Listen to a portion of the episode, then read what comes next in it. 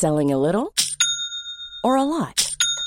Shopify helps you do your thing however you cha-ching. Shopify is the global commerce platform that helps you sell at every stage of your business. From the launch your online shop stage to the first real life store stage, all the way to the did we just hit a million orders stage. Shopify is there to help you grow. Shopify helps you turn browsers into buyers with the internet's best converting checkout.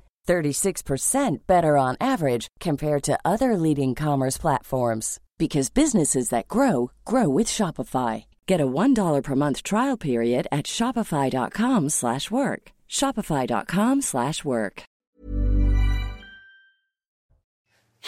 Bonsoir à tous, très heureux de vous retrouver sur CNews. Bienvenue dans Soir Info Weekend. On débat, on décrypte l'actualité ce soir avec autour de ce plateau l'écrivain Nathan Dever. Bonsoir, Olivier. mon cher Nathan. Bonsoir Karim Abric. Bonsoir. Comment allez-vous? Bah, Très bien. Fidèle au poste en tout Fidèle cas. Au poste, oui. Docteur Jean Dorido, psychologue pour nous accompagner ce soir. On va revenir bien évidemment largement euh, sur cette attaque au couteau à euh, Annecy. Bonsoir docteur. Bonsoir à, vos côtés Judith Vintraud. Bonsoir Judith. Bonsoir Olivier. Le Figaro Magazine. Et fidèle au poste également, Jean Messia. Bonsoir, Jean, président Institut Vivre Français. Euh, dans un instant, le sommaire de l'émission, mais avant un point sur les dernières actualités, on retrouve tout de suite Isabelle Piboulot. C'est à vous Isabelle. L'attaque à Annecy ravive les débats sur l'immigration. Le Rassemblement national et les Républicains déplorent une perte de souveraineté face à l'Europe. Éric Ciotti dénonce un chaos migratoire, une gestion catastrophique de l'asile dans le continent. Son de cloche similaire du côté de Marine Le Pen qui condamne des défaillances dans le suivi du Syrien, auteur de l'attaque. L'agresseur a pu librement circuler en Europe alors qu'il avait obtenu l'asile en Suède. Un quinquagénaire placé en détention provisoire pour le meurtre Il a été mis en examen pour enlèvement et homicide volontaire, précédé ou accompagné d'un viol. L'homme avait déjà été condamné à 9 ans d'emprisonnement pour un viol commis en 2001.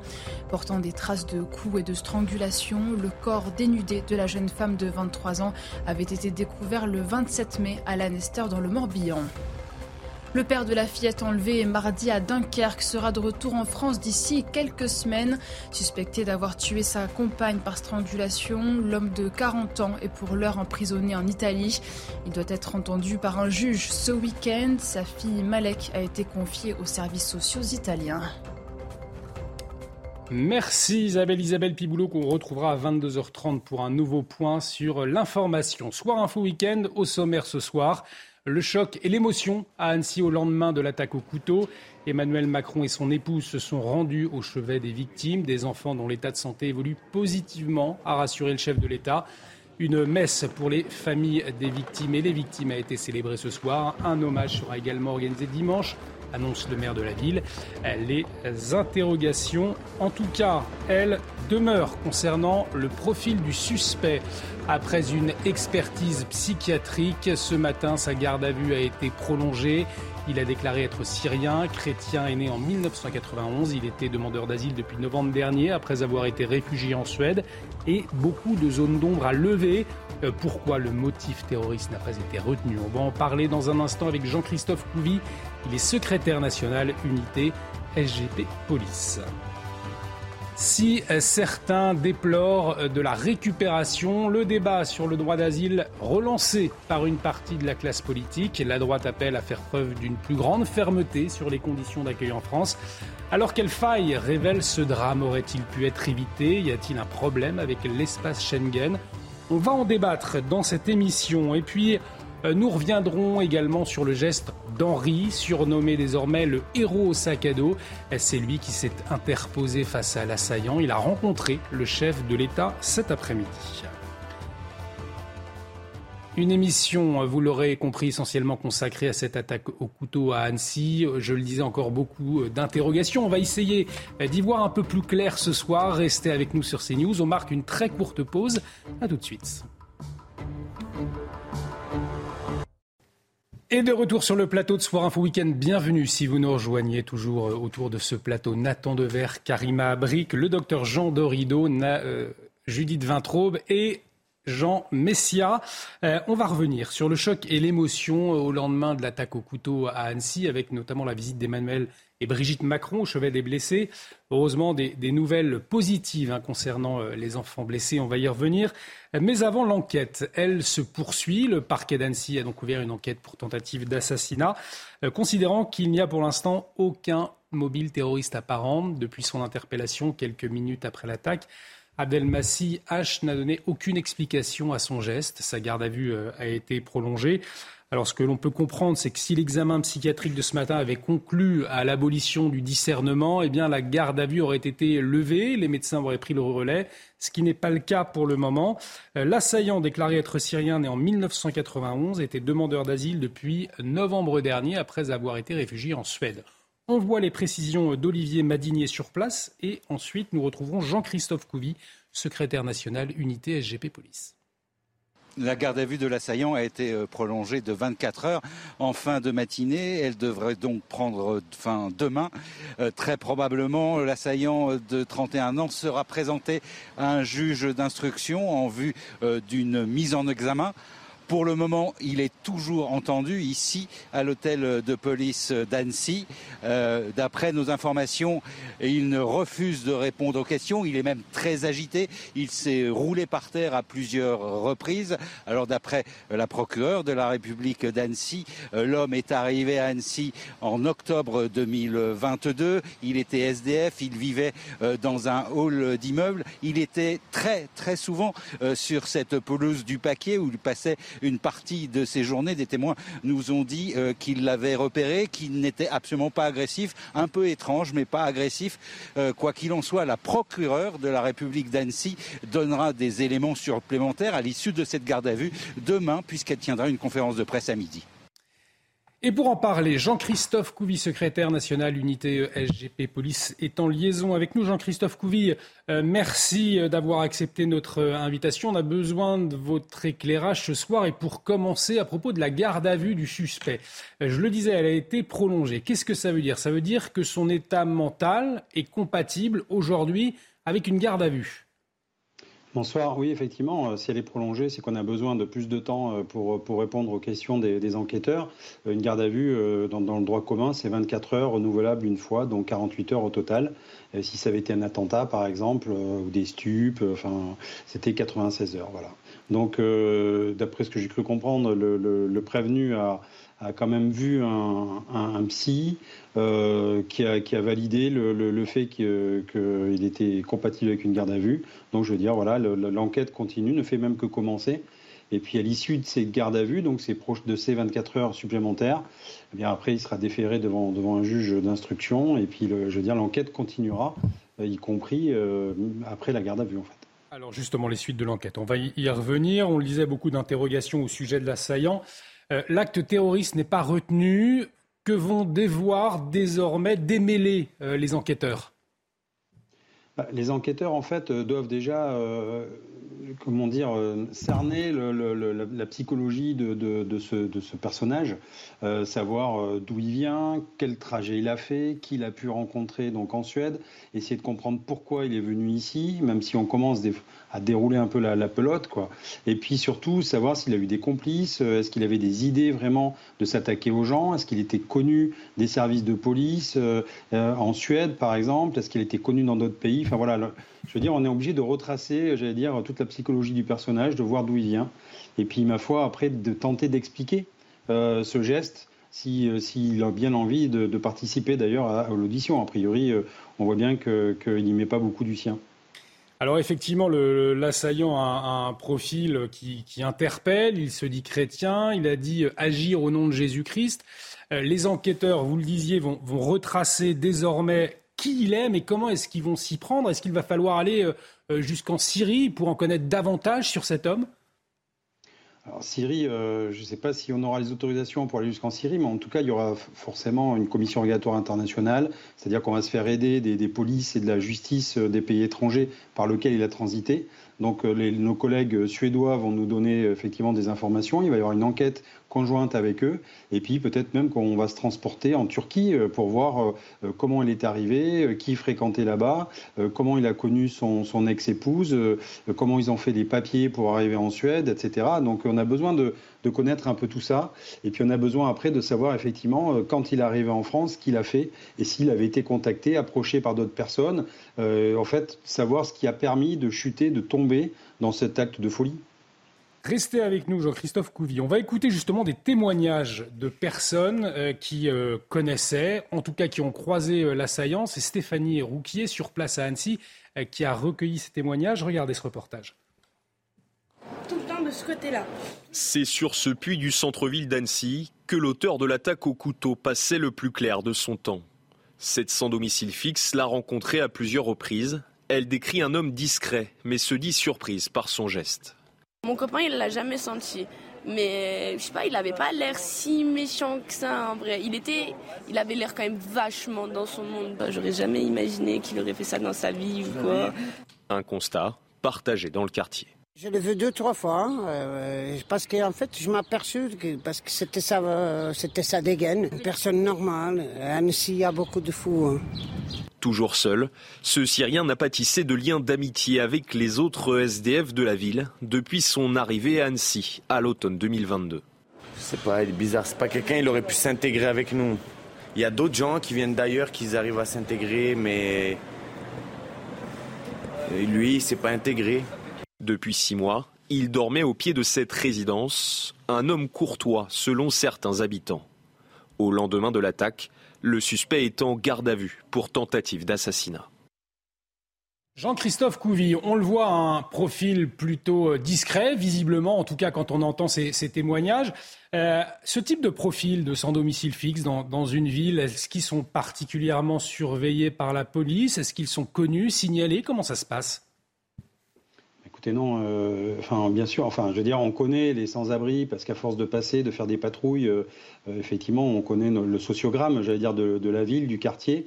on voit toujours à peu près les mêmes personnes. On engage aussi, nous, des, conversations avec ces sans-abri pour savoir si on peut les sortir de là. Est-ce qu'on peut les emmener vers des associations Souvent, il y a des associations même qui viennent pour, pour les prendre en main, les nourrir, même les loger. Enfin, voilà, on, on essaye de faire du social à notre niveau. Euh, après, on peut jamais savoir effectivement euh, euh, si une personne va à un moment donné péter un câble, j'allais dire, et puis passer à, l'acte en tuant des gens comme ça spontanément dans la rue ou pas. Est-ce que son cheminement, et c'est l'enquête qui, pareil, qui va le demander, qui va le dire, est-ce qu'il a eu un cheminement linéaire, c'est-à-dire qu'il avait déjà cette idée dans la tête en venant ici et puis il est passé à l'acte? Est-ce que ça s'est déclenché suite peut-être à son refus de, euh, d'acceptation euh, de, de, de, titre de réfugié en France et donc ça a servi de détonateur dans sa tête et, du coup tout s'est embrouillé, il a, chuté. Enfin, on voit qu'il y a aussi une espèce de désocialisation depuis quelques mois ou une plongée un petit peu en enfer au, milieu de tous les sans-abri. D'ailleurs, il y a une société des sans-abri, vous le voyez bien, ils se connaissent entre eux, ils s'entraident, ils discutent, ils essayent même de, de, de copiner, quoi, j'allais dire. Et là, on voit bien que c'est une personne qui était vraiment à l'écart de tout et qui était dans son monde. Et, donc, euh, sans vouloir préjuger de ce que va donner l'enquête, effectivement, euh, je pense que l'acte de folie euh, ou le coup de sang est, arrivé. On va poser la question au docteur Jean Dorido justement sur ce profil dans un instant, mais avant on le sait, hein, il coopère peu, il semble agité, ce sont les, premières informations qui nous parviennent hein, de sa garde à vue. Euh, votre droit, euh, c'est de ne pas parler. C'est-à-dire, vous avez le droit en France, effectivement, euh, de ne pas répondre. C'est une, façon de se défendre. Après, il a aussi un, avocat qui doit peut-être essayer de voir avec lui quelles sont les, pistes pour, pour se défendre. Je ne sais pas, donc c'est sûrement un commis d'office. Et après, c'est la, position de l'avocat qui, qui va avoir une stratégie pour, pour savoir comment, avec son client, ils peuvent se défendre. Voilà, donc c'est très compliqué, si vous voulez, parce que c'est un, un rapport psychologique avec le prévenu.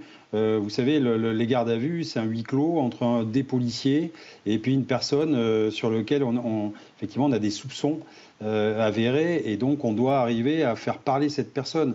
Et donc il y a un lien qui se crée. Alors euh, certaines personnes euh, ont des affinités. on arrive, nous, par exemple, à, rentrer dans, la tête de cette personne et de gagner sa confiance, et que cette personne, j'allais dire, passe aux aveux. Et puis des fois ça marche pas, et c'est quelqu'un d'autre, un autre collègue qui a plus d'appétence, on ne sait pas pourquoi. Et puis il y a des fois on bloque. Enfin voilà, c'est très, c'est très psycholo, psycholo, psychologique, je veux dire, comme, comme moment. Et, et, voilà, c'est un, un jeu entre, entre les policiers et, les prévenus. Et l'idée, effectivement, c'est d'arriver à, à, ce que la, la, vérité sorte, en fait. Docteur euh, Jean Dorido, si ce n'est pas la, folie euh, qui a fait euh, passer cet homme à l'acte, est-ce qu'il peut y avoir des, des, des, actes qui peuvent déclencher ou des, des événements qui peuvent déclencher une, telle horreur chez un individu? Comment est-ce que ça peut se passer? Ah, En fait, vraiment, le, la, la, question majeure, c'est de bien distinguer la, folie au sens euh, le sens commun du mm. terme. On a tous dit cette personne est complètement folle. Voilà, c'est un fou. Et c'est un fait. L'acte, c'est un acte complètement fou de, de, mettre des coups de couteau euh, sur, un landau. Il est allé sur un landau. Mm. Donc, c'est un acte complètement fou. Et à côté de ce, sens commun euh, de, du mot folie, il y a la, la, psychiatrie mm. légale qui, elle, si vous voulez, les psychiatres ne parlent plus de fou aujourd'hui parce que c'est stigmatisant. Donc on parle de, pathologie psychiatrique. Et là, c'est la question, vous l'avez dit euh, tout à l'heure, effectivement, du discernement. Est-ce que la personne est en état d'abolition du discernement? Là, c'est un cas où elle n'est pas accessible à une sanction pénale. Est-ce qu'elle est en pleine possession de ses moyens? Ou alors, il y a une troisième possibilité qui est l'altération du discernement, ce qui rend la personne accessible à une sanction pénale. Euh, et la Cour, à ce moment-là, a le choix de prendre en compte cette altération.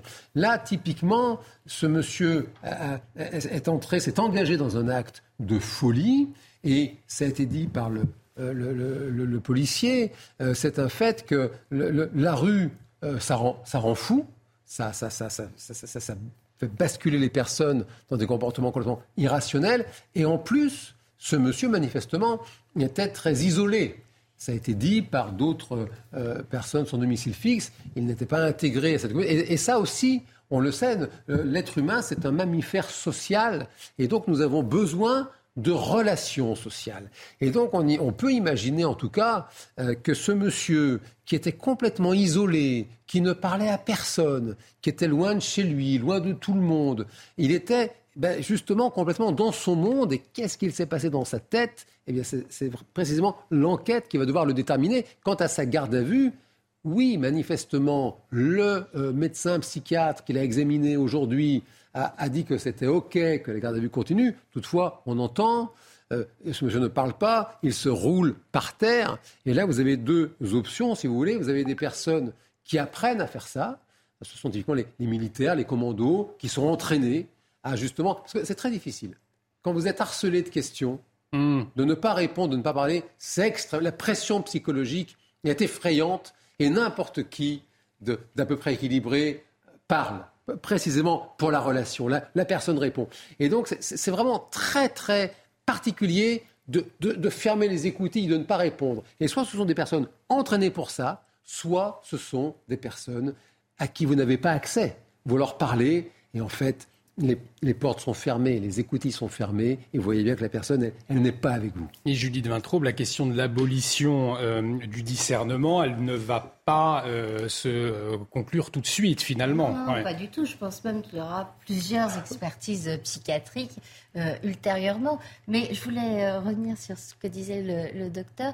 C'est un ancien militaire, hein, d'après sa mère. Hmm. Est-ce qu'il a été entraîné à résister à la pression, à ce type de pression? Je n'en sais rien du tout et personne n'en sait rien à ce stade de l'enquête.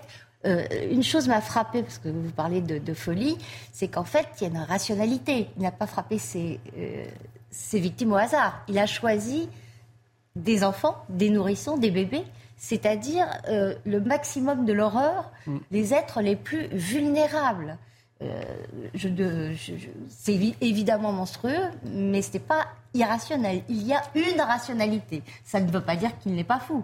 Mais euh, est-ce qu'on peut parler de délire dans ces bah, cas-là quand, il a assez de discernement Il les a quoi. Pour, pour, il a choisi. Pour viser. Oui, on peut parler de délire parce que si vous voulez, le danger, enfin le danger, le piège dans lequel nous tombons tous dans ces cas-là, c'est de projeter notre état d'esprit équilibré. Je crois, que les, je crois que les, enfants sont sacrés dans n'importe quelle oui, civilisation. simplement. Si, si, imaginons, c'est une hypothèse, que cette personne soit complètement euh, dans un délire euh, psychotique.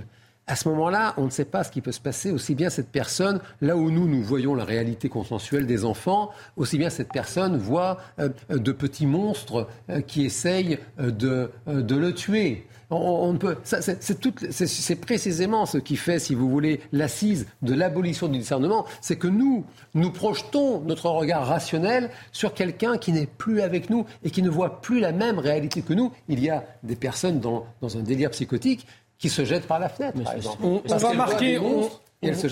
On va marquer une, une très courte pause. C'est passionnant, effectivement, votre éclairage.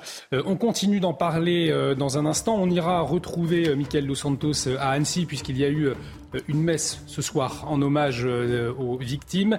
restez avec nous sur CNews. On continue de parler des suites de cette attaque au couteau à Annecy. Donc, à tout de suite sur notre antenne. Et de retour sur le plateau de Soir Info Week-end. Bienvenue si vous nous rejoignez toujours avec Nathan Dever, Karim Abric, le docteur Jean Dorido également autour de ce plateau, euh, Judith Vintraube et Jean Messia. On continue de, parler euh, de cette attaque au couteau à Annecy. C'est l'émotion sur place. On retrouvera notre journaliste Michael De Santos dans un instant. Mais avant, Isabelle Piboulot pour le rappel des titres. C'est à vous Isabelle. C'est un héros malgré lui. Après l'attaque à Annecy hier, Henri a déclaré avoir agi par instinct, un acte de bravoure qui n'est autre que le devoir d'un Français selon lui. Le jeune homme de 24 ans est intervenu hier contre l'assaillant au couteau. Au micro de nos équipes, Henri a confié qu'il était impensable de rester sans rien faire, mais a déclaré avoir vu des images choquantes qui lui restent en tête. Incendie en cours dans un entrepôt à Bobigny. Des batteries, des tissus, des cartons y étaient stockés. Le préfet de la Seine Saint-Denis recommande d'éviter le secteur rue Bernard. Par mesure de précaution, il est également demandé aux habitants de garder leurs fenêtres fermées ainsi que de ne pas surcharger les lignes téléphoniques. 150 pompiers sont sur place, aucune victime n'est à déplorer. Donald Trump visé par 37 chefs d'inculpation dans l'affaire des archives de la Maison-Blanche. L'ancien président avait emporté des cartons de dossiers en quittant Washington. Parmi eux figuraient des secrets nucléaires. Donald Trump est accusé de faux témoignages et de s'être entendu avec son assistant pour dissimuler des documents réclamés par la police fédérale. Merci Isabelle, Isabelle Piboulot qu'on retrouvera à 23h pour un nouveau point sur l'actualité. Je vous le disais, émission euh, largement consacrée euh, à cette attaque au couteau à Annecy. Et au lendemain de ce drame, eh bien, c'est toujours le choc et l'émotion, alors que cinq personnes, dont quatre bébés âgés de 22 mois à 3 ans, ont été gravement euh, touchés. Les hommages se multiplient. Une messe a été présidée par l'évêque d'Annecy pour les victimes et leurs familles ce soir une messe après la visite d'Emmanuel Macron et sa femme Brigitte sur place. On va retrouver tout de suite Michael Dos Santos euh, qui est sur les lieux. Michael, euh, bonsoir. Alors l'émotion est toujours très forte hein, ce soir euh, à Annecy, notamment lors de la messe en hommage aux victimes. 400 personnes ont été euh, réunies, même plus de 400 personnes étaient réunies à la cathédrale Saint-Pierre euh, d'Annecy. Euh, il y avait des, des, fidèles, hein, des personnes qui venaient de l'étranger également, et puis bien sûr des habitants d'Annecy encore touchés, hein, qui encore émus après, après le drame et après, après les faits. On est avec Anne-Marie. Anne-Marie a assisté à cette messe. Elle est venue ici pour soutenir la famille des victimes et les victimes elles-mêmes. Bonsoir Anne-Marie. Merci beaucoup d'être avec nous. Alors Anne-Marie, pourquoi c'était essentiel pour vous euh, d'être euh, ici euh, cet après-midi pour, pour cette messe à l'intention des, victimes et de leurs familles? Eh bien, moi je pense que c'est très très important dans un moment pareil à Annecy qu'on nous puissions avoir un lieu où nous réunir. pour envoyer un message et dire à ces familles qui sont dans une tristesse extrême, dans des grandes difficultés, leur dire qu'ils ne sont plus seuls, que nous sommes là, que nous pensons à eux, qu'ils sont dans nos cœurs et qu'on ne les oubliera pas. Et peut-être même que cette messe n'était pas la dernière, qu'il y en aura d'autres. Et j'ai rencontré beaucoup d'Annéciens, on a pu échanger un petit peu à la sortie de, la messe. Et on est tous un peu dans le même état de sidération. Il y avait beaucoup d'émotions, on a vu beaucoup de personnes sortir en larmes euh, après cette, cette messe. Euh, vraiment des personnes très touchées, très affectées par ce qu'il s'est passé euh, avec, ses, avec ses enfants, surtout parce qu'il y avait des enfants. C'est ça aussi. Oui, c'est vrai qu'on est tous dans l'émotion. Vous voyez, la messe est terminée depuis longtemps. Moi, je suis encore dans l'émotion. Et hum, l'important, c'est d'être unis, c'est de, de pouvoir être là et de pouvoir prier et, et de se dire qu'on n'oublie pas ces gens, que ces gens-là sont, sont dans nos cœurs. Je me répète, excusez-moi. Mais hum, pour les Anéciens, c'est un moment difficile parce qu'on est dans une région qui est très belle. On se pense, euh, on pense qu'on est à l'abri de tout, qu'il n'arrive jamais rien de, de, de, si horrible chez nous. Et Vous avez la sensation d'être vulnérable aujourd'hui? Bah, C'est-à-dire que je ne suis pas la seule à le penser. J'en ai, échangé euh, sur ce sujet avec d'autres personnes de mon entourage qui étaient présentes à la messe avec moi. Et hum, il y a un sentiment d'inquiétude parce que euh, cet, endroit où a eu lieu ce drame, c'est un endroit qui est un peu symbolique de, de, de, des familles anéciennes. C'est un endroit où moi petite j'allais, on, joue, on va manger une petite glace en se promenant au bord de l'eau. Donc pour les Anéciens, c'est un endroit de, de quiétude, de, tranquillité, où beaucoup d'enfants ont, fait des jeux, là-bas on continue à jouer. Donc c'est un endroit, on, on a l'impression qu'on n'a pas le droit d'y toucher. C'est un endroit réservé aux familles et aux enfants. Et moi, quand j'ai appris cette nouvelle, je l'ai apprise à la radio. Je me suis effondrée en larmes et je me suis dit, c'est impossible. Comment on se met à la place de, de, de, de ces mères, de familles, de ces grands-mères, de la grand-mère qui était là aussi présente avec ses deux petits-enfants Bien sûr. Moi, tout de suite, je me suis mis à la place de ces enfants et, et de leur famille. Et tout de suite, on pense qu'est-ce qu'on peut faire? Qu'est-ce qu'on peut faire pour aider? Et cette messe, c'était euh, répondait à, à ce besoin, je pense. Le, notre évêque était là ce soir et accompagné de deux prêtres et qu'on puisse prier ensemble, qu'on soit réunis. Comme vous l'avez dit tout à l'heure, on était très nombreux et c'est très important. Il, fallait qu'on soit tous ensemble ce soir et, moi je trouve que c'est important aussi pour moi de témoigner ce soir. Voilà le témoignage d'Anne-Marie euh, qui a gentiment répondu à, nos questions en direct sur, sur CNews et qui était présente donc euh, pour euh, cette messe à l'attention des, des victimes et de leurs familles. Merci euh, Michael et merci à Anne-Marie d'avoir accepté de, témoigner ce soir sur notre antenne, docteur. On le voit, un sentiment d'insécurité, c'est ce que euh, disait euh, Anne-Marie il y a un instant, et puis ce besoin de se retrouver aussi après de tels drames, ce besoin d'unité au fond pour, pour faire front et pour soutenir aussi les, familles. C'est ce que révèle aussi ce, terrible moment que l'on passe tous. Oui, oui, il y, a une espèce de, réflexe en réalité quand, l'horreur comme ça fait, éruption. Euh, nous sommes euh, des, des, êtres grégaires et nous avons besoin de nous rassembler. Ça, ça, crée quelque chose de, rassurant. Et, c'est un fait que dans le, si, on doit dresser une, une échelle euh, de l'horreur, c'est vrai que bien sûr on ne peut pas ne pas penser à l'école euh, Mohamed Merah, 2012, euh, hmm. euh, l'école, le square, vraiment les, endroits des endroits sacrés d'une certaine façon, où il y a des enfants, et ça, ça vient faire éruption dans notre imaginaire, ça crée une espèce de, choc terrible, et, mécaniquement, ça entraîne effectivement ce besoin de, se, retrouver autour, là, précisément, en l'occurrence, du, sacré, précisément. Et Jean Messia, c'est pour ça, autour de, cette table, nous sommes ou parents, ou oncles, ou tantes, les téléspectateurs qui nous regardent aussi, et ça résonne particulièrement pour, tous les Français, aussi cette horreur.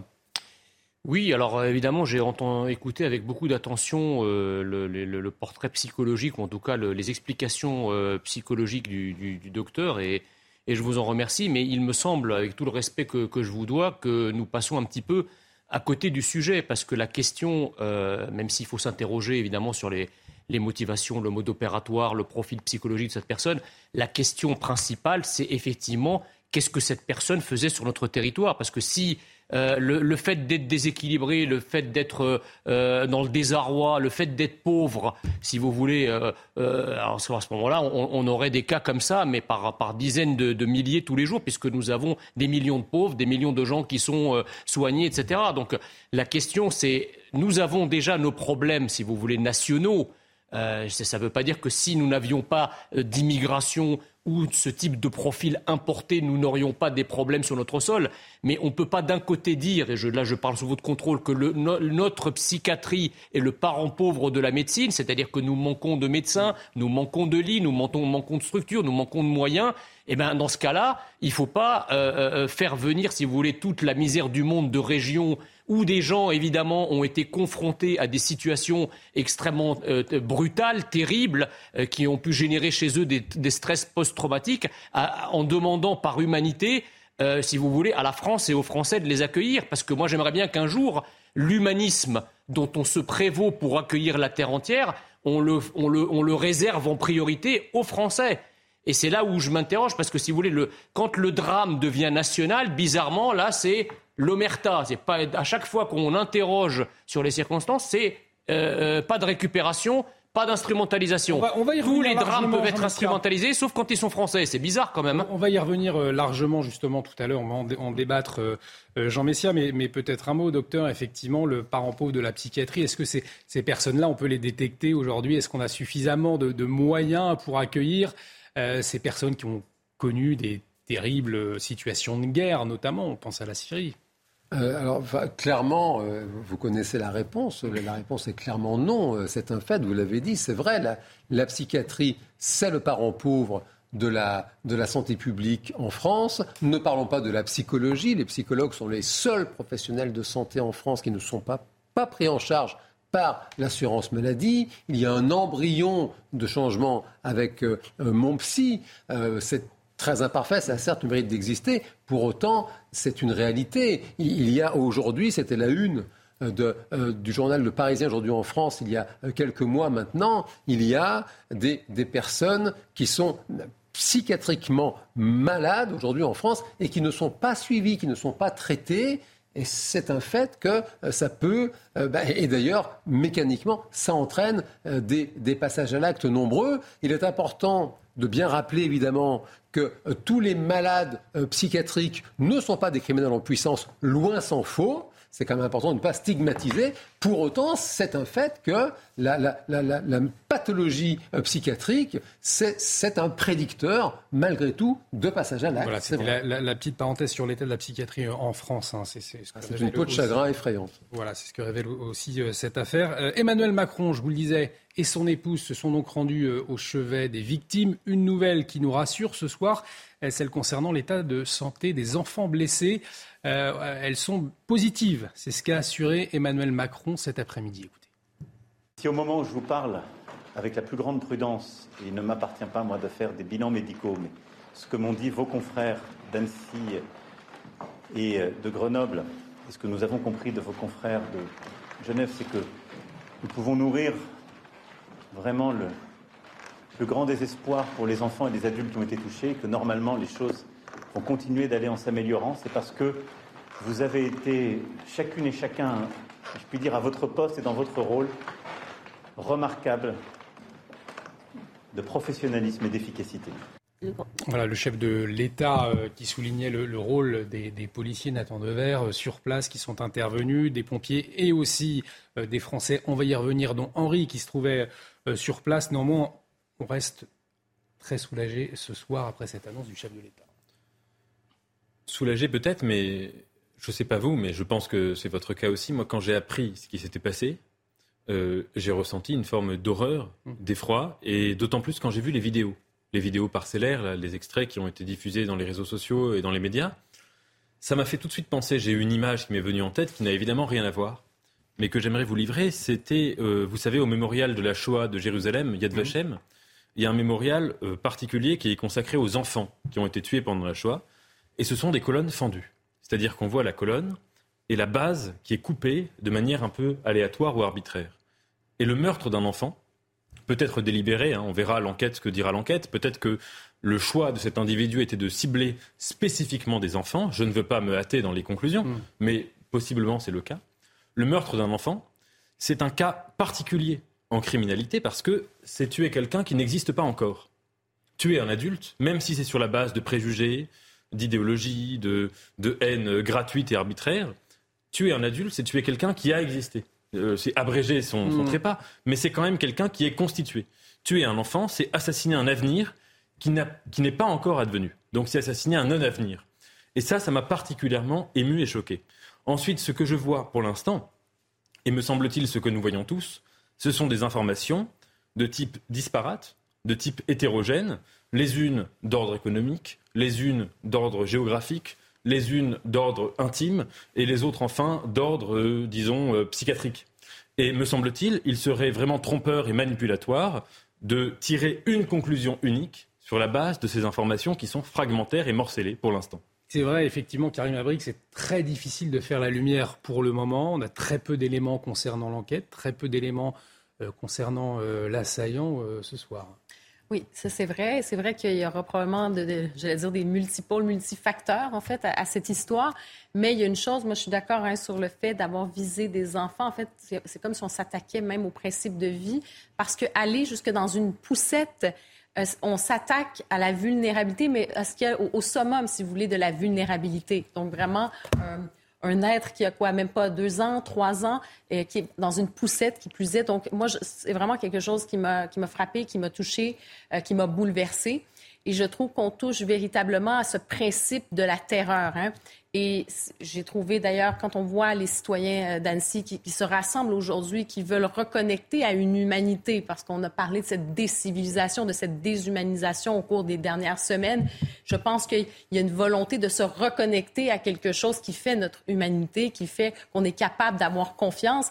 Et dans ce principe de l'horreur absolue, c'est qu'on touche à tout. En fait, on vient complètement, euh, complètement toucher à notre confiance en la vie, envers, envers un peu tout.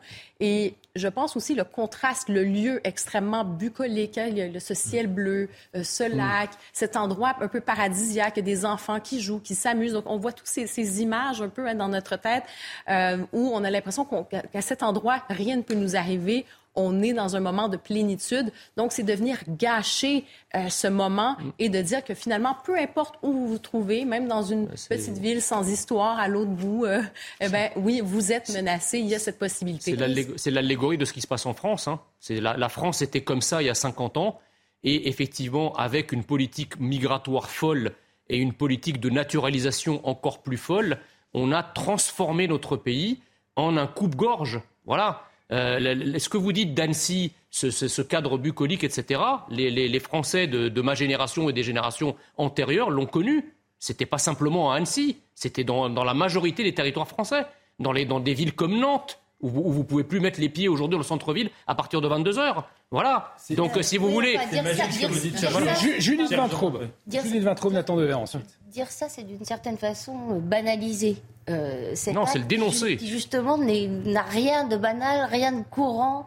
Euh, et heureusement, rien de fréquent. 140 coups de couteau par jour, euh, Judith Vintraube. Donc il est quand même. S'en prendre à des enfants mm. dans leur landau, dans leur poussette, ça, heureusement, ça n'a rien de courant. Mm. Euh, et, j'étais frappée par le témoignage de cette femme qui est croyante puisqu'elle nous dit euh, avoir prié. Mm. Et, moi qui ne suis pas du tout croyante, c'est vraiment, je trouve, euh, un des sujets sur lesquels une athée comme moi peut, peut sentir la signification. Je ne m'interroge pas du tout, je suis désolée, mais peut sentir euh, euh, donner, donner une signification à la profanation. Hmm. On a un sentiment de profanation et, et donc euh, même des athées peuvent l'avoir puisqu'on touche vraiment, autre mot religieux, au sacré hmm. dans n'importe quelle civilisation. Je ne connais pas une civilisation où, euh, l'enfant ne soit pas euh, sacré. Juste un, petit rectificatif, je, suis désolé, je n'ai pas dit que c'était un acte courant, bien, bien entendu, et Dieu merci, ça ne l'est pas.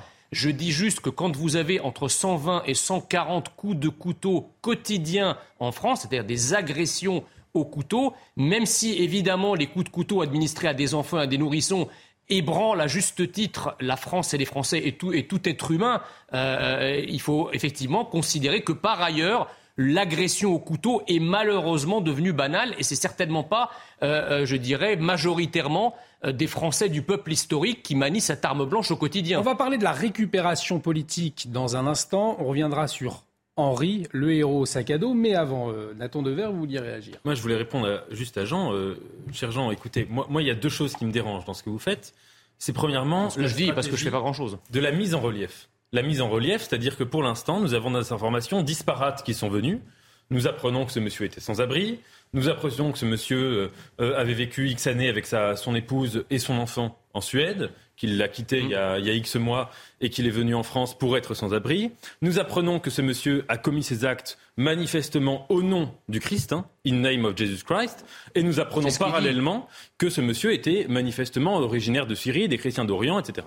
Et vous choisissez, vous, de mettre en relief une information parmi ces quatre informations que je viens de citer. Ça, d'abord, c'est un acte. Non, mais c'est la seule qui est sûre. Hein. C'est que le gars, c'est un, c'est un migrant qui n'avait rien à faire sur notre sol. Excusez-moi. Voilà, ça c'est la seule certitude. Excusez-moi. Après tout le reste, c'est du vent. On va voir. Excusez-moi, cher Jean. Sur cette si, si ce monsieur avait, avait, avait, dit à la Wagbar en faisant cet acte, pareil. en crime de droit commun, vous n'auriez pas réagi de la même manière. Oui, je parce vous que connais très bien. Enfin, voilà, je non, sais mais, très bien mais, comment mais, vous auriez mais, réagi. Mais, c'est pas de la même manière. Bien évidemment, mais vous savez pourquoi? C'est quand, quand, combien de fois sur les dix dernières années ou même sur les cinquante dernières années, vous avez vu des gens rafaler ou tuer au nom de Jésus est grand?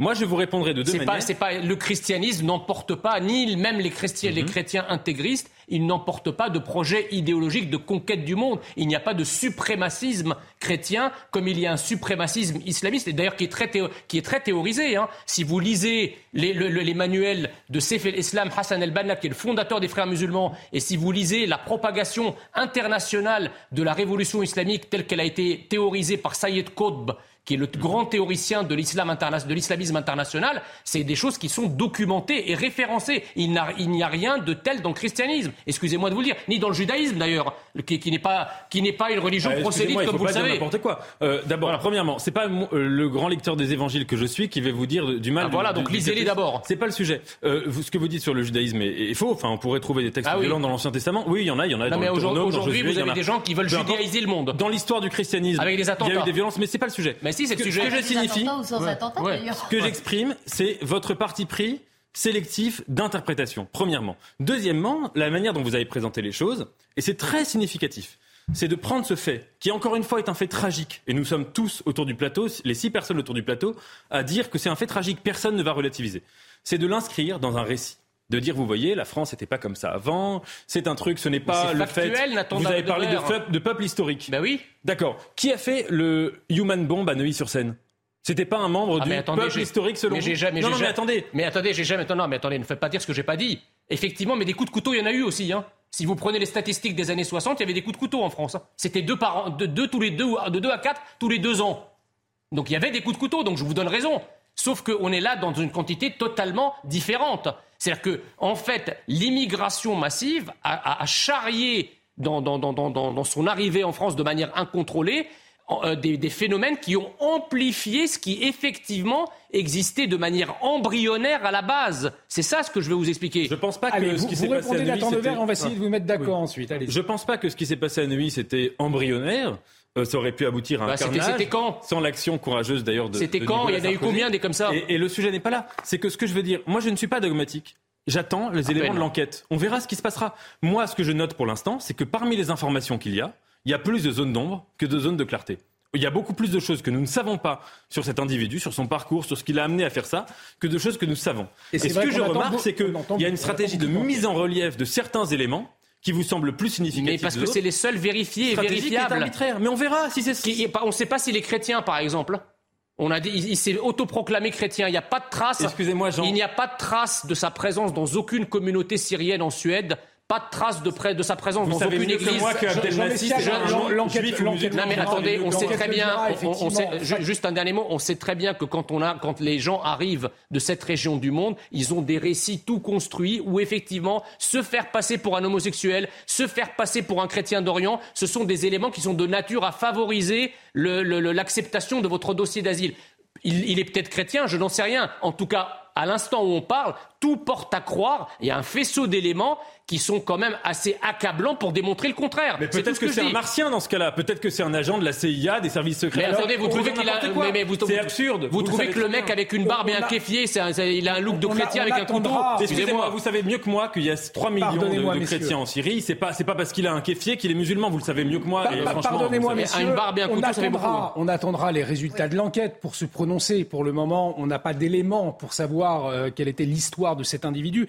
effectivement, l'enquête nous, le dira. On va peut-être vous, vous, mettre d'accord à présent, Nathan Dever et Jean Messia, puisqu'Emmanuel Macron a également rencontré cet après-midi Henri. Henri, vous en avez entendu parler, c'est celui désormais appelé le héros au sac à dos. Alors on va revoir ces images, ces, images qui ont circulé. On voit euh, Henri repousser l'assaillant avec son sac à dos. Le jeune homme de 24 ans, elle a empêché de commettre d'autres actes en l'éloignant de la zone de jeu avant que l'homme au couteau ne soit neutralisé quelques minutes plus tard. Depuis fin mars, ce passionné de patrimoine religieux effectue un tour de France des cathédrales, un tour de France qui est raconté sur son profil Instagram. Il se trouvait à Grenoble avant de faire étape à Annecy. Euh, on, va, on a pu interroger donc euh, Henri. Euh, voyez ce sujet signé Soumaya Lalou, Célia Barotte et Charles Baget. On le surnomme déjà le héros au sac à dos. Henri, 24 ans, est passionné de patrimoine religieux. Il voyage depuis plusieurs mois à pied et en stop dans toute la France afin d'aller de cathédrale en cathédrale.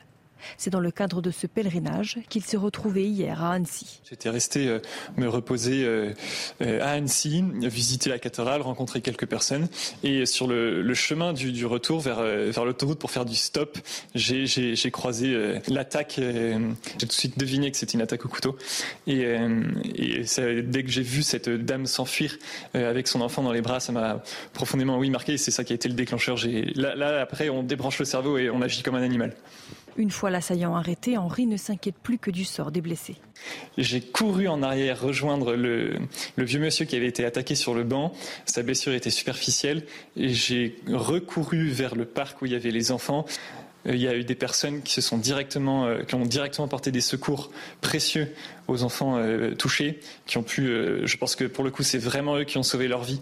Fervent catholique, il ne comprend pas que l'assaillant mêle la foi à son attaque. C'est strictement impossible euh, d'agir en attaquant des petits sans défense au nom du Christ. C'est l'antithèse absolue, parfaite du message euh, du christianisme. Henri essaye de chasser les images de cette attaque, mais il le sait bien, sa mémoire est marquée à jamais. Et malgré cette épreuve, il espère reprendre rapidement son périple. Alors Henri, qui a donc rencontré le chef de l'État Emmanuel Macron, je vous propose de regarder cette séquence. Moi, je suis en train un pèlerin, j'ai fait le tour des cathédrales de France en ce moment, et je me suis retrouvé sur la trajectoire de l'attaquant euh, au moment où je repartais pour visiter euh, la, pays de, la cathédrale de Bélé. Ah oui, donc c'est le plus grand des hasards. Exactement. Et c'est pareil, donc ensemble, vous voyez la scène En fait, ensemble, on voit la scène et un peu instinctivement, euh, je, je réagis premier, j'essaye avec ce que j'avais, c'est-à-dire mon sac, de, lui faire peur, d'essayer de, de faire fuir fait, on ne réfléchit pas trop sur le moment. Hein. C'est un peu instinctif. Et après, on l'a poursuivi avec Lilian et d'autres. Hein. Il y, a des employés municipaux qui ont essayé de faire pareil avec pelles, etc. Jusqu'à ce que. Ils sont venus jusqu'à chez moi. On a réussi à ce qu'il ah, évite de dans le flanc, mais.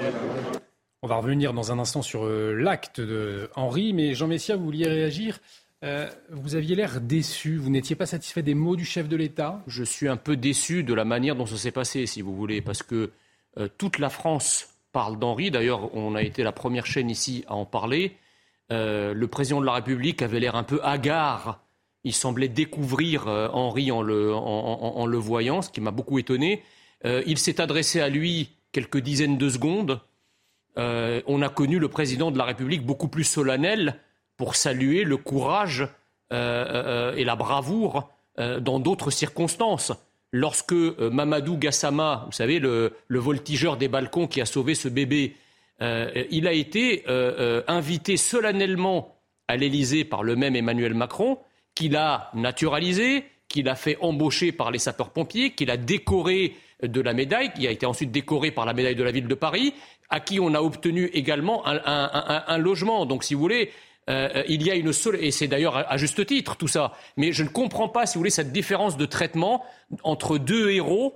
Euh, euh, ça me semble, si vous voulez, tellement banal. Et d'ailleurs, Emmanuel Macron. On peut imaginer des suites. On a reçu au, lendemain de l'attaque. il, a certainement il, a, sera très certainement décoré. Mais il aurait, il aurait fallu qu'il soit invitalisé. D'ailleurs, j'étais encore plus étonné parce que vous savez, Emmanuel Macron a ensuite prononcé un discours à la préfecture de Haute-Savoie. À aucun moment il n'a cité le nom d'Henri dans son discours. Il a remercié à juste titre tous ceux qui étaient intervenus, mais il n'a pas mentionné le nom de ce héros. Ça interroge quand même, c'est bizarre.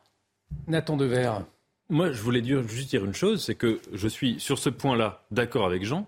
Henri est un héros français. Je savais qu'on allait vous mettre d'accord. C'est très très rare dans la vie que le courage moral et que le courage physique se trouvent réunis en un homme et en une situation. Et que lui, il a incarné cela. Et que pour cette raison, il mérite d'avoir euh, les, honneurs, les lauriers euh, qu'ont pu avoir d'autres héros euh, dans, l'histoire. Et c'est extrêmement important. Si vous voulez, dans cet acte qui est extraordinairement barbare, il y a eu une source, non pas d'espoir, non pas de consolation, mais de grandeur humaine qu'a apporté Henri. Et me semble-t-il, nous devons en cela respecter profondément son action. Et moi, vous savez, il y a une phrase que me disait un ami qui était soldat israélien, qui me disait toujours, en Israël, quand il y a un attentat, les, les gens se rapprochent, et en France, les gens fuient. Et Henri a été la contradiction vivante apportée à ce théorème, c'est-à-dire quelqu'un qui se rapproche, c'est pas un attentat hein, ce qui s'est passé, mais quelqu'un qui se rapproche de l'acte barbare pour l'empêcher. Et en cela, c'est de l'héroïsme ce qu'il a fait. On continue de, parler d'Henri dans un instant. On va écouter le chef de l'État qui s'est exprimé euh, devant Henri, mais aussi devant les autres personnes qui sont intervenues. Mais il est 23 heures. On fait le rappel des derniers titres avec vous, Isabelle Piboulot. L'attaque à Annecy ravive les débats sur l'immigration. Le Rassemblement national et les Républicains déplorent une perte de souveraineté face à l'Europe. Éric Ciotti dénonce un chaos migratoire, une gestion catastrophique de l'asile dans le continent. Son de cloche similaire du côté de Marine Le Pen qui condamne des défaillances dans le suivi du Syrien, auteur de l'attaque. L'agresseur a pu librement circuler en Europe alors qu'il avait obtenu l'asile en Suède. À Paris, la circulation des trains est très retardée ce soir. Gare du Nord et gare Montparnasse. Le trafic restera fortement perturbé jusqu'en fin de soirée en raison de deux problèmes d'alimentation électrique. L'un à Saint-Arnoux dans les Yvelines, l'autre au sein de la gare du Nord. Des retards compris entre 20 minutes et 3 heures pour les TGV Inouï et Ouigo. La SNCF invite à reporter les voyages. Les Jeux Olympiques de 2024 approchent et la mairie de Paris se réjouit. Les premières analyses de l'eau de la Seine effectuées depuis le 1er juin donnent des résultats excellents. Selon la réglementation européenne en vigueur, l'eau est jugée propice à la baignade. Bonne nouvelle donc, puisque certaines épreuves des JO seront disputées dans le fleuve. Merci Isabelle, Isabelle Piboulot, qu'on retrouvera à 23h30 pour un nouveau point sur l'actualité. On continue de, parler euh, d'Henri, d'Henri et des personnes donc euh, qui se sont interposées lors de l'attaque au couteau euh, à Annecy. Le chef de l'État les a donc rencontrés cet après-midi. voyez ce qu'il leur a dit. J'étais pas là par hasard. Sur mon chemin des cathédrales, j'ai croisé la route de cet homme et j'ai agi vraiment instinctivement. J'ai pas réfléchi. Pour moi, c'était impensable de rester à rien faire. Et, j'ai agi comme un Français devrait agir, c'est-à-dire euh, j'ai suivi mon instinct et j'ai tout fait pour, protéger le plus faible. J'inviterai ceux qui nous écoutent à, se recentrer vraiment sur l'essentiel pour garder justement à l'esprit ce qu'il y a de plus beau et de plus grand et donc, euh, et donc en fait, finalement, euh, quand j'ai agi, j'ai vraiment que suivi mon instinct. Je reçois beaucoup de messages de, de, de gratitude, ça me touche énormément. Beaucoup me, traitent en, héros national, ce qui est pour moi un peu absurde, puisque comme je vous le disais depuis le début, je n'ai agi que comme un Français devrait le faire. Si, tout le monde agit de, la manière dont, dont je l'ai fait, euh, la France serait un pays beaucoup plus sûr et en fait on aurait des héros à tous les coins de rue. Moi, ce que j'ai juste envie de dire, c'est qu'il suffit juste de relever la tête, regarder ce qu'il y a de beau et de grand, s'en nourrir et agir en conséquence. Alors le chef de l'État, je le disais, donc qui s'est exprimé devant Henri et les autres personnes qui sont intervenues. On écoute Emmanuel Macron et Judith Vintraud, vous réagirez ensuite. En tant que président de la République, je suis très fier de vous. Très fier de ce qui a été fait par des, compatriotes qui simplement étaient là. Et très fier de la place et du rôle que chacun a pris ce visage de la France que vous avez offert, une France qui sauve, qui intervient, qui interpelle, qui va à la recherche de la vérité, qui soigne, qui accompagne avec efficacité et humanité, c'est celui dans lequel nous croyons et qui justifie où que nous soyons autour de dans cette salle aujourd'hui, qui justifie notre engagement. Vous avez l'image d'une France qui sauve, Judith Vintraud. C'est ce qu'a déclaré euh, Emmanuel Macron. Quand vous entendez Henri, quand il témoigne sur CNews, vous avez cette image d'une France qui sauve. C'est un peu ce qu'il incarne euh, aujourd'hui, Henri Ce que je trouve très frappant chez Henri, c'est que tout son discours dément son attitude. Il dit j'ai agi par instinct, mais non. L'instinct, comme Nathan le disait, l'instinct de tout le monde dans ce genre de circonstances, c'est de prendre ses jambes à son cou et de partir très loin le plus vite possible. C'est anti-naturel euh, au possible. Il dit j'ai débranché mon cerveau. Je l'ai entendu dans un autre témoignage expliquer qu'il avait pensé très vite à Arnaud Beltrame. Effectivement, il l'a dit aussi. Il l'a dit aussi. Et, et ça, ça veut dire qu'il était parfaitement conscient du danger euh, auquel il était exposé, de, la, situation.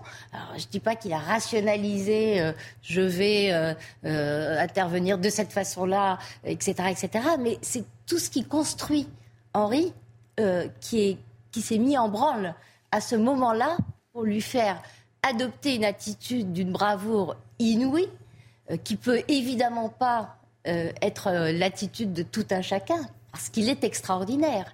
Euh, c'est très bien son vœu que tous les Français soient comme lui. C'est juste euh, impossible. Et, sa modestie aussi fait qu'il mm. minimise, euh, il explique qu'il n'a pas eu le temps de réfléchir et qu'il a. Mais, mais non, c'est tout ce qu'il est, tout ce qu'il a réfléchi avant et même jusqu'au moment de se dire, je pense à Ardo Beltrame confronté à ce genre de situation euh, montre qu'il est, il est tout sauf ordinaire. Enfin, il est tout sauf euh, euh, quelqu'un qui aurait réagi par, réflexe. Par instinct. Est-ce qu'on peut parler d'instinct, comme il le dit, ou au contraire d'une action finalement qui est le résultat d'une éducation, d'une vie, d'un certain façonnement, d'une certaine vision de ce jeune homme? Alors, on, risque de faire une, réponse de Normand. L'un n'empêche pas l'autre. Dans la mesure où oui, bien sûr, il s'agit d'une réaction instinctive l'intellect euh, fonctionne trop lentement dans ce genre de situation d'urgence, mais on est vraiment face à une réaction d'instinct et nous sommes des mammifères, et ça veut dire qu'en cas de danger, il y a trois réactions. Les anglo-saxons, appellent ça fight or, flight or freeze. C'est-à-dire qu'il y a le fight, la bagarre, c'est ce vers quoi a basculé spontanément Henri. Il y a le, fly, c'est fuir, la fuite, et puis le freeze, la sidération. Il y a des personnes euh, qui sont complètement sidérées, qui sont bloquées euh, face à une agression. Et, là où son, je dirais, sa nourriture intellectuelle, spirituelle, son éducation ont une importance, c'est que la psychologie du héros, c'est la même chose que la psychologie du lâche. Euh, dans la mesure où il est très très difficile de prédire. En psychologie, on aime les prédicteurs. Dans le commerce, les psychologues étudient les prédicteurs d'achat. Sur Internet, les GAFA étudient les prédicteurs du, clic. Euh, qu'est-ce qui fait qu'une personne va acheter ou ne pas acheter? Et c'est la même chose pour les comportements héroïques les comportements de l'acheter. On, on essaye de trouver des prédicteurs. Et c'est très difficile d'identifier les prédicteurs. C'est très difficile d'être en capacité de dire voilà, cette personne, en cas de danger, elle agira comme un héros. Vous voulez dire qu'avec le même bagage, quelqu'un aurait pu fuir Alors, bah, alors, en ah revanche, sur le bagage, quand même, manifestement, c'est très étudié en psychologie expérimentale tout ça. Il semblerait quand même que précisément, et euh, Nathan Dever le rappelait tout à l'heure euh, pour le cas d'Israël, le fait que des personnes s'entraînent, le fait que des personnes se nourrissent en permanence, c'est ce que dit d'ailleurs admirablement Henri, de regarder vers le haut, de regarder la lumière, de regarder ce qui est grand, manifestement, oui, ça a tendance à, aider à basculer par instinct du côté de l'acte héroïque plutôt que du côté de, de, de, Mais on voit de, la fuite. Tourné, C'est ça, on voit qu'il était tourné toujours vers les autres, même dans son discours aujourd'hui. Cette dimension altruiste aussi qui nous manque aussi dans nos sociétés, qu'on a peut-être oublié. Ben, peut-être en fait qui fait contraste à notre société très individualiste, euh, cette société un peu de selfie où est-ce qu'on se regarde toujours, on se prend en photo, on est euh, centré sur nous-mêmes, égocentré, égocentrique, individualiste. Donc lui il arrive avec ce discours et même euh, c'est un être assez lumineux, en fait, dans sa façon de parler, une simplicité, et il essaie toujours encore de mettre la lumière un peu sur les autres. Et il dit, ben finalement, euh, non, j'ai voulu tout simplement. En fait, j'ai pas réfléchi, je suis allée. Il parle de cette femme qui est partie, qui a couru avec un enfant, et là, il, en fait, c'est dans les émotions, ça a joué presque dans ses émotions euh, et tout ça. Et le chemin spirituel. Donc, il y a ça aussi, parce qu'il le dit, bon, oui, on a appris, bon, c'est un chrétien, il faisait une sorte de pèlerinage ou enfin un voyage de cathédrale en cathédrale. Il allait quitter cette ville pour aller vers euh, ailleurs, en fait. Et finalement se retrouve dans, cette situation un peu complètement euh, surréaliste, situation d'un extrême, j'allais dire, d'un extrême danger, euh, où finalement il a risqué sa vie, son intégrité physique, et il n'a pas hésité. Il le dit d'ailleurs à un moment, il dit j'ai débranché le cerveau. Oui, c'est ça. Il, explique, il, bien son expérience. Nathan Dever, Jean Messia voulait réagir. On va parler de la question dans un instant euh, du temps de l'émotion. Est-ce qu'il empêche le débat aussi? On s'interroge tout de suite. Mais avant, sur Henri, pour, pour clore, Nathan Dever, Jean Messia. Moi, je voulais dire un petit mot encore sur Henri, parce qu'on a rendu hommage à sa partie, disons, française. J'aimerais rendre hommage à sa partie chrétienne et catholique, parce qu'il se revendique de cela dans son acte. Et ce qui est très intéressant, c'est que manifestement, on verra ce que dira l'enquête, mais l'individu qui a poignardé des enfants l'a fait au nom de Jésus-Christ, et l'homme qui a empêché cet individu d'agir l'a fait, aussi au nom de Jésus-Christ. Mais les deux et c'est deux visions qui sont profondément incompatibles. Henri se réclame d'Arnaud Beltrame. Arnaud Beltrame, à son enterrement, son prêtre, avait cité le chapitre 15 de l'Évangile selon Saint Jean, où il y a cette parabole sublime de la vigne et du sarment. Vous savez, dans une vigne, il y a plein de sarments différents. Et le Christ dit, c'est l'équivalent de l'universel, qui est la vigne, et le vin que ça va donner, et les sarments, qui sont les individus, les tiges. Chaque individu procède d'un même universel. Et donc chaque sarment est engagé dans la destinée de la même vigne. Et donc, si vous voulez, c'est le christianisme de l'universel qu'on retrouve dans les évangiles et qu'on trouve en particulier chez Saint Jean. Voilà. Et vous avez chez cet individu manifestement, manifestement Abdel, euh, Massi, qui euh, se réclame d'un tout autre, d'une toute autre conception euh, du divin et du chrétien, peut-être de saint Paul davantage, je pense, qui est la sublimation de la violence. Mais vous j'aimerais pas les textes. Rendre hommage. Hein, je pense que je, sans méchanceté, mais j'aimerais rendre hommage à la vision chrétienne, qui est celle de Henri, qui est celle de Arnaud Beltrame avant lui, qui est celle des évangiles de Saint Jean avant lui, et euh, voilà, et pour mieux condamner aussi, celle de manifestement, on verra ce que dira l'enquête, mais de Abdelmassi euh, mais attendez, vous pouvez pas euh, dire que les deux sont chrétiens parce que les deux se proclament chrétiens, d'accord? Celui qui a poignardé ne trouvera dans les évangiles aucune justification je vous ai pas cité les évangiles, je vous ai cité Saint Paul. Mais même Saint Paul, ça n'a rien à voir. Même les épîtres, vous qui savez, il ne trouvera dans le Nouveau Testament aucune justification à son acte. Non, mais juste. Allez-y, pour conclure, franchement, c'est pas sérieux. Pour non, non, c'est juste très sérieux. Il faut lire les textes et voir de, de, quoi procèdent les actes individuels par rapport au texte. Ça, c'est la première chose. La deuxième chose, c'est que euh, Henri est aux antipodes des valeurs que euh, promeuvent notre époque c'est quelqu'un qui est dans le don de soi, c'est quelqu'un qui est croyant, c'est quelqu'un qui est pratiquant, un peu comme Arnaud Beltrame. Et en fait, vous dire, notre société rend hommage à tout ce qu'elle n'est pas, à tout ce qu'elle n'est plus. Voilà, voilà, voilà, voilà ce qu'il faut euh, se, dire ce soir sur euh, ce sacrifice, ou en tout cas cette geste admirable d'Henri. On va euh, avancer avec cette, cette question. Est-ce que le, le temps de l'émotion empêche forcément de se poser des questions, de poser le débat, notamment sur la question de l'immigration. Euh, l'attaque à Annecy a bouleversé, vous l'avez vu hier, le programme de l'Assemblée nationale. Euh, les débats sur la réforme des retraites ont rapidement laissé place à l'émotion des, députés, des députés qui ont observé une minute de silence et très vite, eh bien, des prises de position sur le thème de l'immigration euh, sont arrivées. On voit ce sujet de, de Thomas Bonnet, on en parle ensuite. 10h52 dans l'hémicycle. Mathilde Panot, présidente du groupe LFI, est la première à évoquer le drame qui vient de se produire à Annecy. Euh, avant de faire mon rappel au règlement, et j'imagine que toute l'Assemblée euh, s'y associe, je voudrais dire l'émotion de mon groupe face à l'attaque au couteau et aux six enfants en bas âge qui ont été euh, blessés à Annecy. Yael Braun-Pivet lui emboîte le pas et invite les députés à observer un moment de recueillement. Nous l'espérons, les conséquences de cette attaque gravissime ne soient pas des conséquences qui euh, conduirait la nation à être endeuillée. Je vous remercie. Les débats animés sur les retraites laissent place à l'émotion des parlementaires. Aurore Berger, chef de file des députés Renaissance, et Antoine Armand, élu de la majorité en Haute-Savoie, s'expriment depuis la salle des quatre colonnes. C'est une attaque contre l'humanité qui a eu lieu ce matin, une attaque contre notre âme, tout simplement, où de jeunes enfants qui jouaient euh, en dehors du temps scolaire se sont fait euh, attaquer par un individu. Et donc ce que nous voulons dire aujourd'hui, c'est notre solidarité d'êtres humains, d'Annéciens, de Français à leur égard. On a envie de vous dire qu'être en ce moment dans l'hémicycle avec une espèce de bataille de chiffonniers sur une recevabilité ou non d'amendement nous paraît en total décalage par rapport à l'effroi qui, à mon avis, submerge notre pays. Un drame qui a peut-être précipité la fin des débats le président du groupe Lyotte, à l'origine du texte débattu, décide finalement de le retirer et ainsi mettre un terme aux discussions du jour sur la réforme des retraites.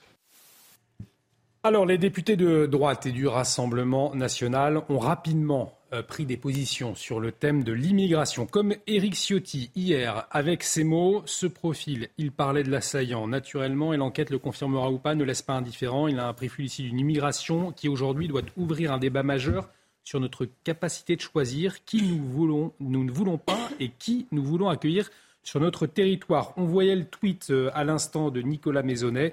On en crève de cette immigration. Vous le voyez, Valentine, c'est ce qu'il tweetait dès jeudi matin. Le temps n'est pas à la récupération, mais à l'émotion, exprimait ce matin Olivier Véran. Écoutez-le. Je ne comprends pas qu'on veuille être, alors qu'on est dans le temps de, l'émotion, du choc, de l'état de choc, il y, a des, gamins qui sont au bloc opératoire, que les, uns et les autres commencent à s'adonner euh, à un jeu, je trouve assez malsain, des explications, des, justifications de part au machin, etc. C'est pas le moment de le faire. Donc il y aura des réponses qui seront apportées. Il faut de la transparence, c'est une évidence. Et, il faut tout faire pour que ce genre de, drame ne se reproduise pas. Mais une fois qu'on aura fait ce travail préliminaire. Judith Vintraube, est-ce qu'il doit y avoir un, temps de l'émotion euh, qui empêche le débat ou en tout cas euh, il y a un moment pour poser les questions et un moment pour, pour l'émotion? Les deux ne peuvent pas se mélanger comme le dit Olivier Véran. C'est exactement le discours qui a été tenu après le meurtre de la petite Lola euh, par une étrangère qui était en situation irrégulière en France. Pareil, on nous a fait le coup de c'est pas le moment, l'émotion. Bien sûr qu'on euh, est tous sous le coup de l'émotion, mais s'en servir pour interdire de poser certaines questions, euh, c'est une manœuvre dilatoire qui ne trompe plus personne. Quand on ne le fait pas euh, quelques heures, quelques jours après que le drame est arrivé, ben, on ne le fait jamais. Jamais. Docteur, est-ce que ça a un impact effectivement pour les, pour les victimes quand, on, quand ils entendent des politiques s'emparer de tel ou tel sujet alors que euh, ces, victimes sont encore euh, dans la souffrance, dans la douleur ou leur famille Alors ce qui ressort, oui, traditionnellement des témoignages, c'est que c'est euh, c'est un peu une double peine. C'est-à-dire que les victimes sont dans la douleur et, en plus elles sont malgré elles prises à partie finalement par des récupérations des, des politiques diverses et variées. Euh, maintenant, c'est un fait que mécaniquement, quand il y a une émotion très forte, quand il y a une injustice euh, terrible. On a besoin de le dire, on a besoin de le formuler. Une, recherche de, responsables, si ce n'est même de coupables. Euh, donc ça, c'est un, un, élan, je dirais pour le coup, instinctif. Ensuite, c'est la responsabilité des, des, représentants politiques, je dirais en leur âme et conscience, de, s'abandonner à cet élan ou au contraire de le restreindre. Ça, chacun va Il y a les responsables politiques, il y a aussi des, Français, une cinquantaine de personnes qui se sont rassemblées euh, jeudi soir, hier soir, donc euh, à Annecy, devant l'aire de jeu, où les enfants ont été euh, blessés dans l'attaque. On le voit à l'image. C'est un groupe d'ultra-droite. Hein. Le préfet de Haute-Savoie et le procureur d'Annecy avaient appelé à ne pas organiser ce rassemblement spontané et un arrêté interdisant toute manifestation avait été pris hier afin de prévenir tout risque de trouble à l'ordre public. Est-ce que ça vous choque effectivement, euh, Karim Abrik, ce, type de manifestation, soir même euh, de, l'attaque au couteau? Mais c'est-à-dire que ça peut, ça peut choquer. Euh, quand j'écoutais, quand je vous écoutais sur les familles, sur les victimes, on se dit bon, euh, exactement, qu'est-ce qui se passe, pourquoi c'est récupéré par certains groupuscules. Mais vous savez, moi, je trouve quand même souvent que c'est un prétexte pour ne pas se poser les questions difficiles, pour ne pas avoir des discussions euh, sur les, les, enjeux qui fâchent. Et moi, je comprends quand même spontanément euh, la population française. Je me rappelle dans le cas de, de Lola, là, on parle de ce groupe, puisque je, je ne connais pas exactement mm. leur idéologie ou quoi que ce soit. Donc, est-ce que c'est choquant ou pas? Il faudrait voir là, que, euh, dans quoi, comment on les définit exactement. Mais je me rappelle, donc, après l'affaire Lola, spontanément, quand même, les Français sortaient dans les rues, spontanément, sur les réseaux sociaux, les gens avaient besoin de communiquer. Donc moi, je, trouve que euh, il y a quelque chose, je ne sais pas si c'est sain, mais il y a quelque chose quand même de naturel. Euh, quand il y a un mm. choc comme ça, on a besoin de faire communion, on a besoin de dire, on a besoin de comprendre, on a, besoin de comprendre. Mais réunion, c'est une chose, mais comprendre euh, ce qui n'a pas marché, pourquoi? Non, mais c'est même pas cette étape-là. Je parle la première, la première étape, c'est-à-dire que déjà les gens spontanément vont aller porter des fleurs sur le lieu. Oui, d'accord. Mais, mais, on vous, dit, mais on, quand on fait le vous procès... restez dans l'émotion, surtout, surtout N'interrogez pas. Non, moi, je ne suis pas d'accord avec ça. Ne dites, ne dites pas. C'est ce que, j'ai dit au début, c'est que je trouve que le, le, procès en récupération est beaucoup trop facile aujourd'hui. Et le procès en récupération, je trouve que c'est toujours, on, on, envoie ça souvent du côté de la droite en disant, ben, vous récupérez, c'est de l'extrême droite, mmh, alors que c'est une façon parfois un peu lâche de ne pas se poser les questions. Et quand les gens, il y a peut-être ça aussi, hein, euh, il y a des politiques qui vont être choqués qu'il y ait des, groupuscules ou des groupes ou des gens qui sortent dans les rues, mais il y a peut-être aussi, c'est une façon, euh, disons, de répondre au silence. C'est-à-dire que pendant des années, des mois et même des années, on peut le dire, il y a certaines questions qui ont été littéralement abandonnées. On n'osait pas parler de certaines choses. Donc, il y a une frustration aussi qui s'est accumulée au sein de la population. Il y a des gens qui se disent, ben écoutez, ça suffit. Euh, quand on voit le, le, meurtre de la petite Lola, quand on voit ce qui s'est passé, donc la sauvagerie de ces attaques, ben il y a spontanément, je pense que si on n'écoute pas la population, si on n'écoute pas... Oui, c'est vrai, vrai, Jean Messia, parce que quand, on est, quand on est père de famille, comme les téléspectateurs qui nous regardent, par exemple, on a besoin de, de réponses rapides, on a des interrogations, il y a une tristesse et il y a de la colère. Mais aussi. moi, j'ai donc un besoin de réponse. J'irai encore plus loin que ce que j'ai entendu, c'est-à-dire que je pense qu'il y a un véritable intérêt à faire un tir de barrage politique pour surtout éviter que les gens interrogent au moment où ces drames arrivent le pourquoi du comment. Parce qu'on sait très bien que c'est à ce moment-là que les Français sont les plus lucides, que les Français étant touchés, eh bien, ils ont une capacité à comprendre, en tout cas une ouverture à comprendre ce qui peut se passer si on le leur dit. Or, il y a tout un système qui n'a pas intérêt à cela. Et donc, il y a un tir de barrage qui s'appelle récupération, qui s'appelle procès en instrumentalisation, pour éviter justement qu'à ce moment où les Français sont le, plus lucides sur ce qui leur arrive, qu'il y ait des gens qui leur ouvrent les yeux en leur montrant que, tout ça ne tombe pas du ciel, que ce n'est pas le fruit d'un hasard, mais que ce sont les résultats de politiques d'une volonté politique continuellement poursuivie depuis une quarantaine d'années qui aboutit à ce genre de résultat. Quant aux manifestations de gens qui se réunissent dans le jardin à Annecy qu'on a qualifié d'ultra-droite, excusez-moi, quand il y a eu la mort d'Adama Traoré, et la gauche entière et les chevelus à catapulte ont manifesté pendant des, jours et des semaines pour dénoncer les violences policières. Qui a parlé de récupération à ce moment-là On manifeste sur, ce, sur, ce, sur cette euh, affaire jusqu'à aujourd'hui? Pourquoi, pourquoi le même système ne, ne, ne s'en émeut pas? C'est quand même incroyable. La politique, elle ne vise que la droite et, euh, et l'extrême droite aujourd'hui? D'abord, un point d'accord avec Judith. Elle a dit une chose qui est vraie, c'est que dans le débat public tel qu'il fonctionne aujourd'hui, les médias plus les réseaux sociaux, il y a le temps de l'émotion et ensuite amnésie. Mmh. Dans un fonctionnement idéal, il faudrait que le moment de l'émotion c'est-à-dire aujourd'hui, on ne sait rien encore une fois de cette affaire. Hein. Je répète parce que c'est très important, il y a plus de zones d'ombre que de zones de clarté. On ne sait pas pourquoi ce monsieur est parti de Suède. Clairement, on ne sait pas pourquoi. On ne sait pas quand il est arrivé en France, à quel moment son désespoir est devenu une haine et une volonté de meurtre. On ne sait pas tout ça. Donc il y a plus de zones d'ombre que de zones de clarté. Donc le temps de l'émotion est un temps où on devrait juste euh, pleurer, euh, soutenir les victimes, prier pour que les non, blessés euh, guérissent les, et, les bisous, s'arrêter là. Et, les et après, les fleurs blanches, ça suffit. Si quoi. je peux juste finir ma phrase. Et après, dans, si les médias fonctionnaient bien, et si le débat public fonctionnait bien, on devrait avoir le temps de la réflexion. On sait bien manifestement, et c'est là que je suis d'accord avec Judith, que le temps de l'émotion est, est, est suivi d'une période d'amnésie. Mais si les choses fonctionnaient bien, on devrait, dans le moment de l'émotion, en fait, ne presque pas parler de ce genre d'affaires, à part pour s'en émouvoir, et après les analyser une fois qu'on a les, les, éléments. Et si vous voulez, moi, je suis extrêmement mal à l'aise face à l'analyse, encore une fois, je le répète, qui est celle qui est faite, par exemple, par Jean, qui consiste à vouloir, et c'est pas le seul, hein, à vouloir insérer ce fait-là dans une série, dans un récit, dans un narratif, par exemple en lien avec l'affaire Lola, qui n'a strictement rien à voir. Ah oui, c'était. Et si vous voulez, il faut quand même dire une chose. Non, mais vous, vous pratiquez politiques militantes. Hein. Excusez-moi. Il y a un ouais. parti politique, par exemple, qui a fait 7% aux dernières élections. D'accord? Qui aujourd'hui, plus personne euh, n'en parle vraiment. Euh, bon.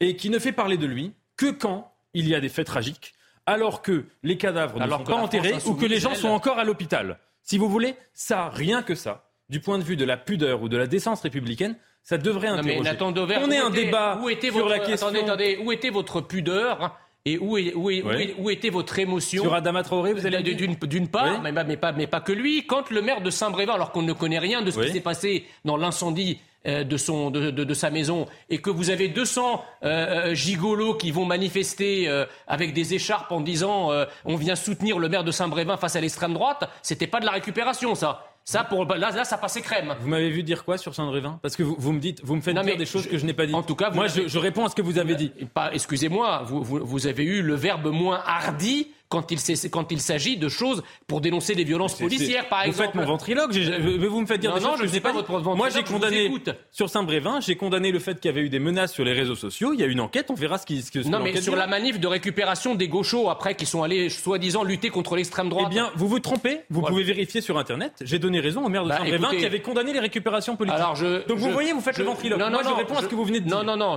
D'accord, mais je vous, je vous donne acte si vous l'avez fait. Je, n'en sais rien. Mais je constate qu'effectivement, il est certaines récupérations de manière générale qui vous, qui, qui, qui vous sied et pas d'autres. Mais pas du tout. Voilà. Mais pas du tout. Débat animé Comme le système. entre Jean, Jean, Messia et Nathan Dever, en tout cas, sur cette question euh, ce soir.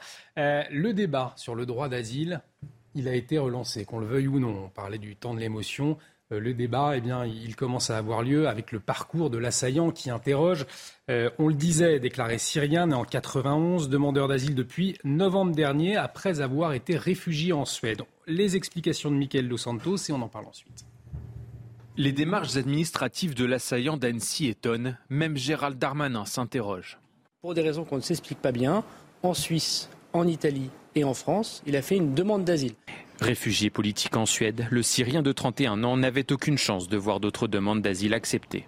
On arrive dans un pays, le, pays de premier accueil, et normalement, on doit rester dans ce pays. Et si on va dans un autre pays, c'est limité dans le temps, et au bout de trois mois, la personne qui a le bénéfice du statut de demandeur ou de réfugié accepté en, en l'occurrence c'était la Suède, il doit regagner la Suède. L'assaillant d'Annecy s'était vu notifier son refus de droit d'asile dimanche dernier, neuf mois après son arrivée sur le territoire français. Une lenteur administrative devenue légion.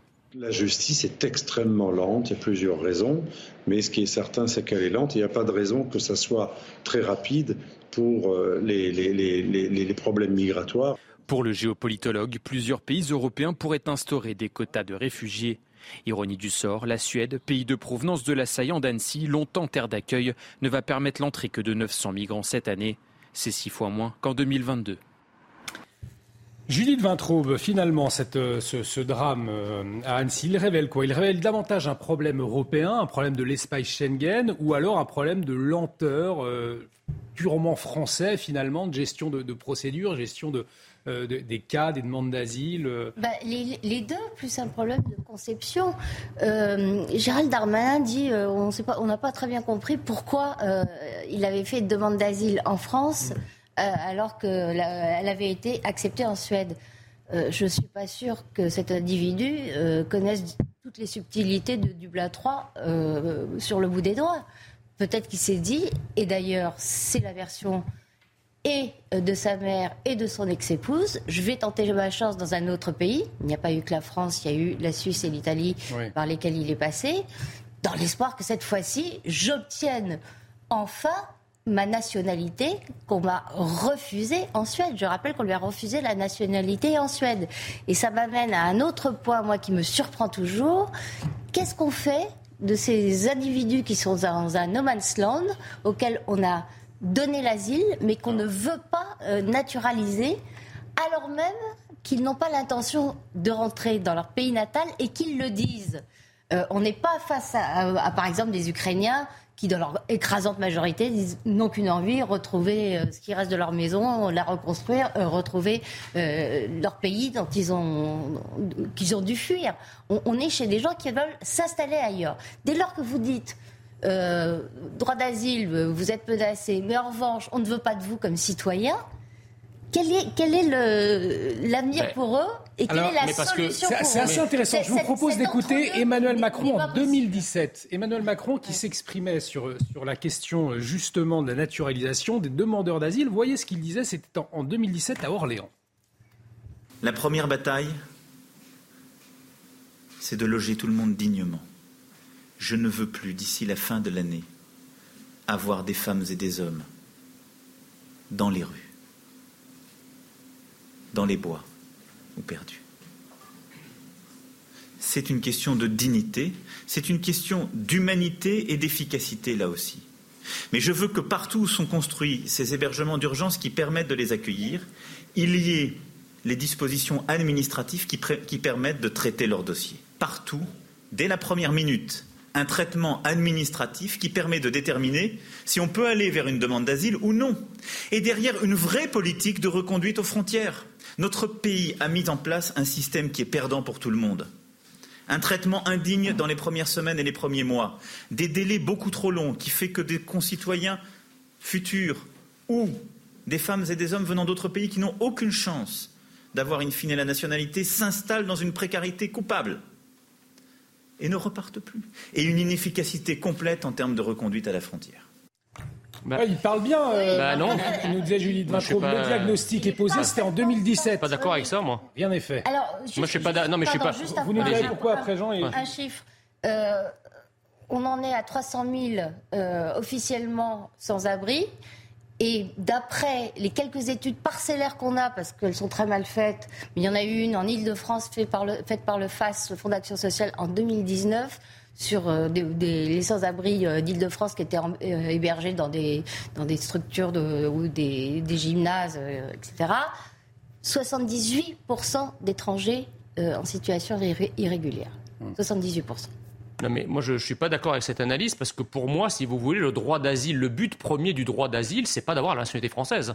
Le but premier du droit d'asile, c'est d'accueillir des gens qui sont euh, en, danger, chez eux. Et j'ajoute que ce, le droit d'asile qui s'applique encore aujourd'hui, il a été euh, euh, imaginé et structuré au lendemain de la Seconde Guerre mondiale dans le cadre de la séparation entre l'Est et l'Ouest, et il a été taillé en quelque sorte pour une immigration européenne en provenance du bloc communiste, c'est-à-dire euh, en gros les Solzhenitsyn, quoi, si vous voulez, euh, des gens qui fuyaient euh, les dictatures soviétiques.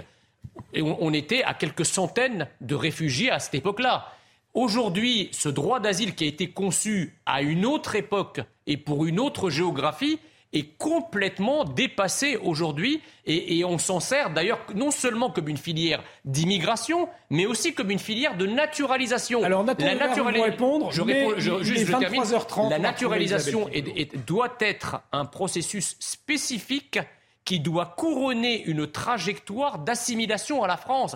L'assimilation, en tout cas la, politique de naturalisation, c'est pas de considérer que la, la distribution de, la, nationalité française se fait comme des haribots à des gens, si vous voulez, qui n'ont euh, ni euh, euh, la culture française, ni les, us et coutumes françaises, rien. Et, c'est ce pourtant ce qu'on a fait sur ces 40 dernières années. Nous avons aujourd'hui en France des gens qui portent administrativement la nationalité française, mais qui ne vivent pas au bout de la deuxième, parfois la troisième génération, qui ne vivent pas comme des Français. Et je suis désolé, le droit d'asile doit s'inscrire également là-dedans. Il faut le réduire drastiquement. Ça ne doit plus être une filière d'immigration de droit commun.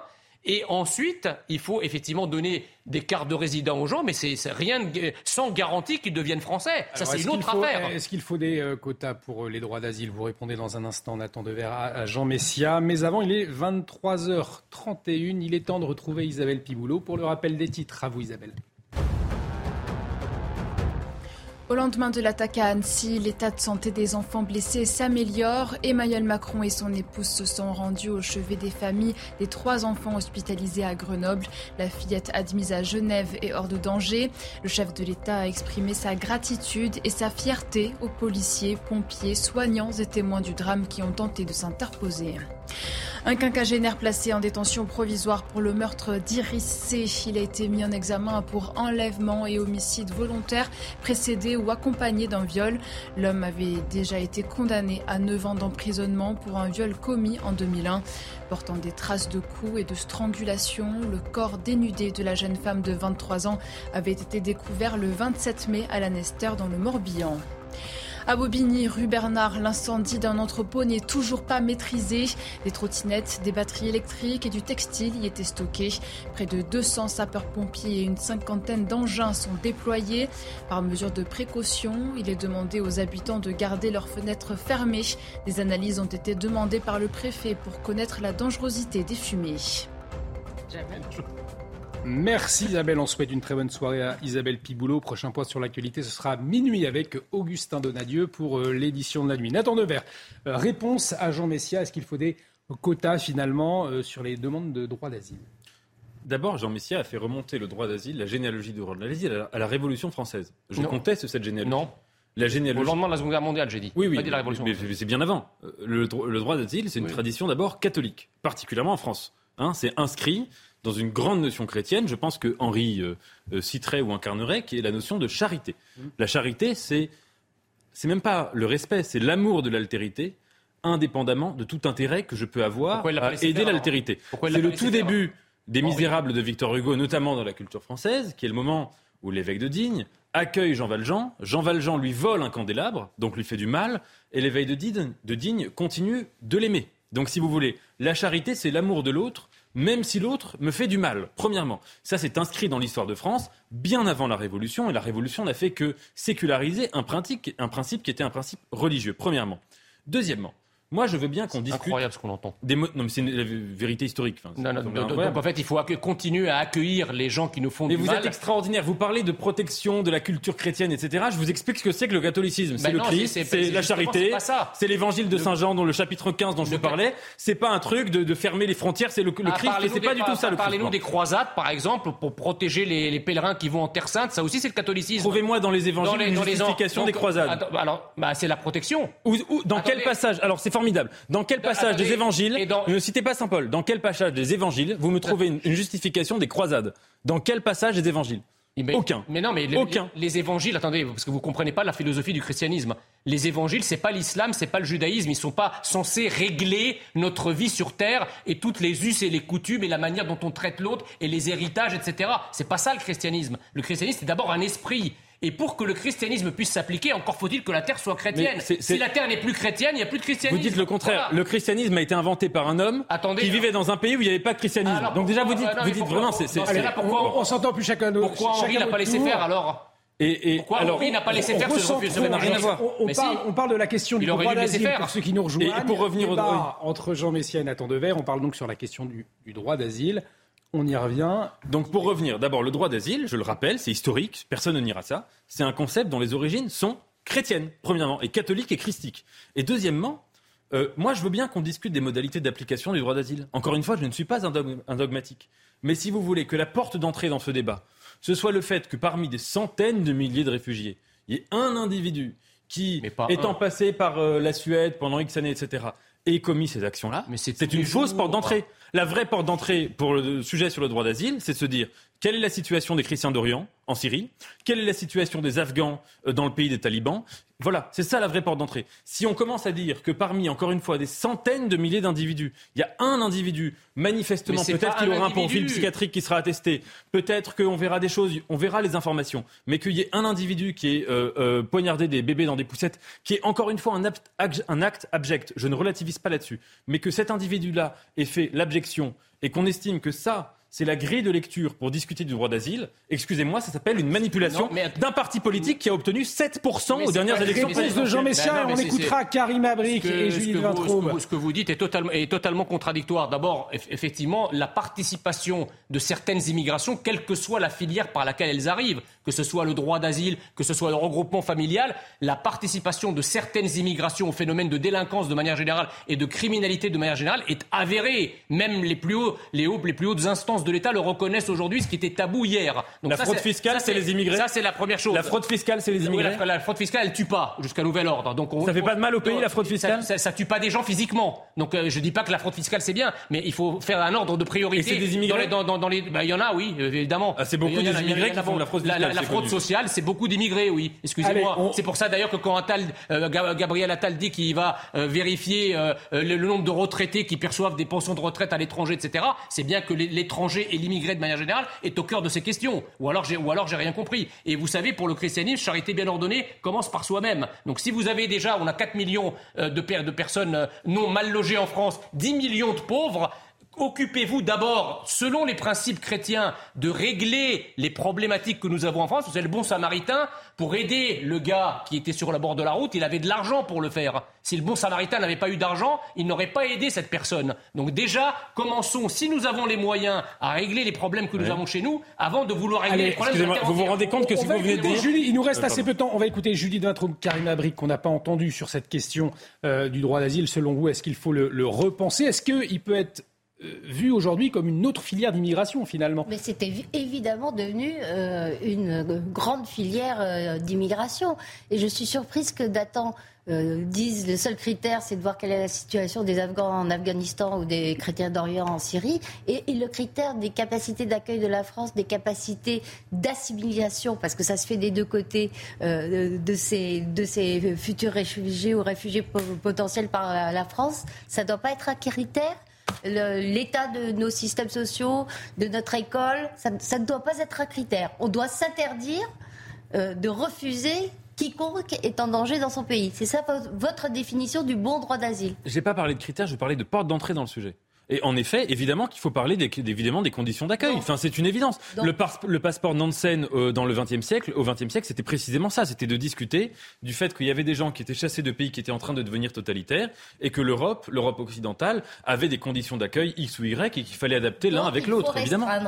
Mais il faut adapter, il faut discuter de ça. évidemment, il faut discuter des conditions d'accueil. Moi, je ne suis pas contre, mais je disais juste la porte d'entrée dans le sujet. La porte d'entrée. Quand c'est le fait qu'un individu sur X centaines de milliers ou dizaines de milliers commette un, acte criminel, c'est évidemment une porte d'entrée qui est manipulatoire. C'est une évidence. Mais si vous, partie aussi. Est-ce que, est que, est que si on vous donne les, les profils de ceux qui donnent des coups de couteau quotidiens en France, les profils des gens, est-ce que ça va vous convaincre ou vous allez encore parler de xénophobie Les profils à quel niveau? Les profils économiques Les profils à quel ah niveau? non, non, les, les, les, profils des origines, des gens qui sont chez nous et qui commettent ces, ces, actes. Vous prenez le critère des origines parce que vous êtes manifestement intéressé par ça, mais si on prend le ah, critère économique, je ne pense pas que ce soit des milliardaires Vous savez, monsieur Dever, moi, moi, ce que je veux, c'est protéger mon pays qui a déjà énormément de problèmes de délinquance, d'insécurité, de pauvreté, de mal logement, je veux d'abord consacrer mon énergie et mes moyens à mon pays. Si ensuite on a des moyens additionnels et supplémentaires, pas de souci. Moi, pour l'instant, c'est pas le cas. Je vous répondrai en une phrase.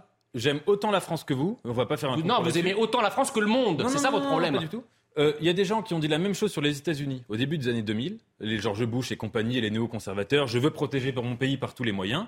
On a vu où ils l'ont amené leur pays. ils l'ont amené Donc il faut faire attention avec bah, les gens qui, veulent protéger leur pays par tous les moyens. Pas là où il amené il, Biden, reste, il nous reste à, peine une minute trente. Karim Abrik, ce sera le mot de la fin. Évidemment, on ne va pas fonder une politique d'immigration en fonction d'un cas qui, qui, peut être dérangeant. C'est sûr que dans ce cas-ci, euh, qui nous concerne en ce moment, il y a un parcours migratoire. Donc c'est pour ça que je pense que ça intervient dans la conversation, dans le débat sur l'immigration. Il y a un parcours. Bon, oui, c'est un réfugié syrien. Manifestement, il était en, en perdition. Il était euh, complètement coupé de ses racines. On voit qu'il a fait une espèce de parcours. Il s'est promené d'un pays à un autre. On ne comprend pas trop. Ça met en lumière les problèmes de, de délai administratif. Ça met euh, euh, en lumière aussi tous les problèmes euh, de citoyenneté. Mais cela dit, donc, on ne peut pas fonder une politique d'immigration sur un cas particulier, mais la plupart des pays occidentaux aujourd'hui se posent, non pas seulement juste se posent des questions, mais se, se disent qu'il faut peut-être complètement changer de paradigme parce qu'une politique d'immigration, c'est quoi? Oui, il y a un enjeu sécuritaire, il y a un enjeu économique, il y a un enjeu social. Les conditions de la générosité aussi, c'est d'être capable d'accueillir les gens et d'être capable d'accueillir les gens, c'est quoi? Euh, c'est c'est de voir aussi, est-ce que, bon, les, les systèmes euh, de santé, par exemple, les, les, hôpitaux, les logements, on ne laisse pas les gens dans des tentes euh, à Porte de la Chapelle pour ensuite aller les déloger parce que c'est les Jeux olympiques et on veut faire bonne figure et finalement on chasse les gens, on les envoie dans un autobus. Il y a, complètement, il y a un principe, je, mm. je, trouve qu'il y a quelque chose d'hypocrite. Et on ne fondera pas, donc, comme je l'ai dit, avec un cas particulier. Mais oui, je pense qu'on est rendu à l'étape aujourd'hui où le concept euh, de, de, si vous voulez régler les flux migratoires, de mieux les contrôler, c'est pas à gauche, à droite, c'est pas à l'extrême droite ou à l'extrême gauche, c'est un enjeu, c'est un principe de réalité. Et il y a un enjeu donc avec euh, l'Union européenne, si on l'a vu, et il y a un enjeu national aussi. Peut-être est-ce que ce sera un opting out sur certaines clauses? C'est peut-être une possibilité. On a vu a certains pays qui l'ont fait, dont le Danemark. Et on aura l'occasion d'en reparler autour de ce plateau. Un grand merci à tous les cinq. Merci, merci Nathan Dever, merci Karim Labrique, merci euh, docteur Jean Dorido euh, pour vos éclairages ce soir. Merci Judith Vintraube. Merci, Jean Messia. Si vous voulez revoir euh, cette émission et les débats musclés entre Nathan Dever et Jean Messia ce soir, hein, ça a été assez marquant. C'est à revoir sur notre site en replay, soit info week-end www.cnews.fr. L'actualité continue sur notre antenne. À minuit, l'édition la nuit, c'est avec Augustin Donadieu. Euh, merci à Loubna Daoudi de m'avoir aidé à préparer cette émission. Excellente nuit sur notre antenne. À très vite.